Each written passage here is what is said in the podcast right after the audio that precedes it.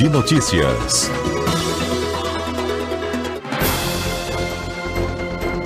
CBN Conexão Brasília, com Rômulo Pinheiro.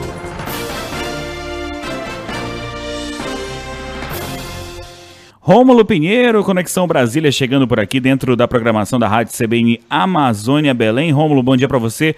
É, Rômulo, você está esperançoso ainda com o Paysandu Esporte Clube? Olha, estão. Bom dia a todos os ouvintes da Rádio CBN, meu caro Gilmar. Estão deixando a gente sonhar. e quando mexem com esse clube, que é o maior da Amazônia, não pode deixar sonhar que a gente atropela. Vamos à é. vitória no sábado, se Deus quiser. É isso. O, inclusive o João Vitor Barra está aqui nos estúdios ouvindo agora você falar. Ele, ele, ele pediu para eu falar que, a, que, ele está presente aqui nos estúdios da Rádio CBN Amazônia Belém acompanhando a sua, a sua coluna, Rômulo. Já liguei lá pro pessoal do Ver o Peso, o Pé Cheirosinho, o pessoal das mandinga lá para jogar em cima dele, mas mandinga boa aí, viu?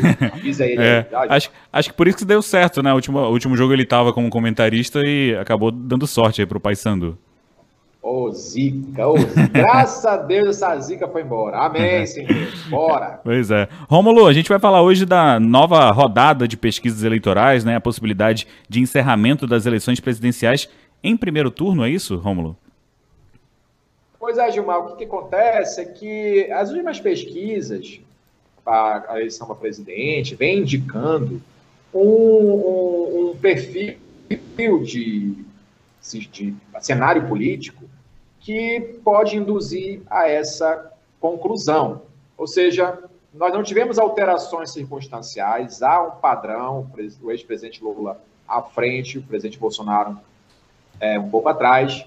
E o que houve das últimas semanas para cá, essas pesquisas em geral, é, variando alguns valores, mas sempre nessas posições, o que se mostra, então, algo bastante factível, algo bastante compreensível, uma vez que as pesquisas indicam o mesmo, o mesmo sentido, né? Só a gente sabe que às vezes há um percentual maior ou menor, mas o que está exposto né, nas pesquisas é essa situação. A última pesquisa IPEC, para quem não lembra, é o antigo IBOP, né, que virou IPEC, muito respeitado no Brasil, apontou então uma subida do ex-presidente Lula de 44% para 46%, e o presidente Bolsonaro se manteve com os 31%.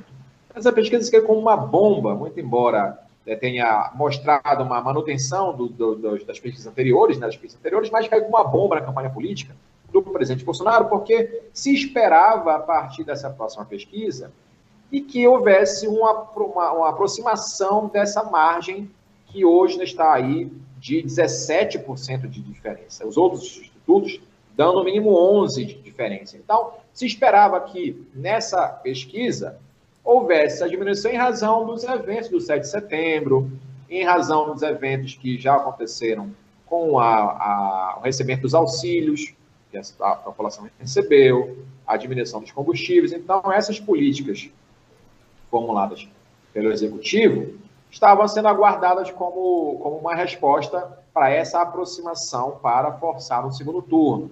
Note, o presidente Bolsonaro saiu, inclusive, em campanha, tem um vídeo dele informando que ele espera vencer em primeiro turno, não tem como ele perder as eleições, em primeiro turno, com 60% dos votos.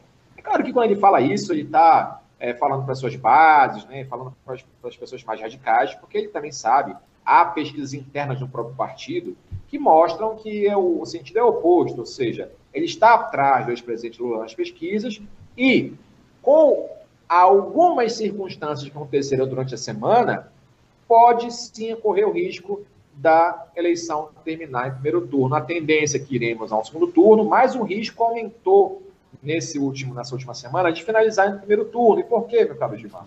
Porque você vê que é, houve uma, um problema muito grande com relação à campanha do Bolsonaro, porque ficou muito claro aí, ainda o deslocamento de votos das mulheres não foi o que eles esperavam. Ou seja, muito embora a primeira-dama tenha, tenha sido intensificado nas campanhas é, para captar o voto feminino, não houve alteração, muito pelo contrário. Essa última pesquisa mostrou que o presidente Lula, ex-presidente Lula até cresceu no voto feminino. Isso com certeza tem um impacto muito negativo para o presidente da República. Você vê que, além disso, nós tomamos mais um ataque, mais uma situação de graves, é, é, grave ataque à jornalista Vera Magalhães. Aconteceu ontem à noite novamente. Um deputado uhum. apoiador do presidente é, esteve aí no debate, tratou a jornalista. Então, vai somando esses ataques à mulher, às mulheres, e isso, claro, dificulta esse avanço do presidente nesse tipo de eleitorado. Tivemos um vídeo essa semana agora daquele, daquele, daquele, daquela pessoa que extratou a mulher que estava recebendo a marmita, né, em razão de que ela era eleitora do Lula. Isso também uhum. pegou muito mal na campanha, perceberam um efeito muito danoso dessa situação, e acaba, Gilmar, que o conjunto de toda essa obra reflete um resultado das pesquisas. Por exemplo, você teve aí um índice de 52% de rejeição ao presidente da República.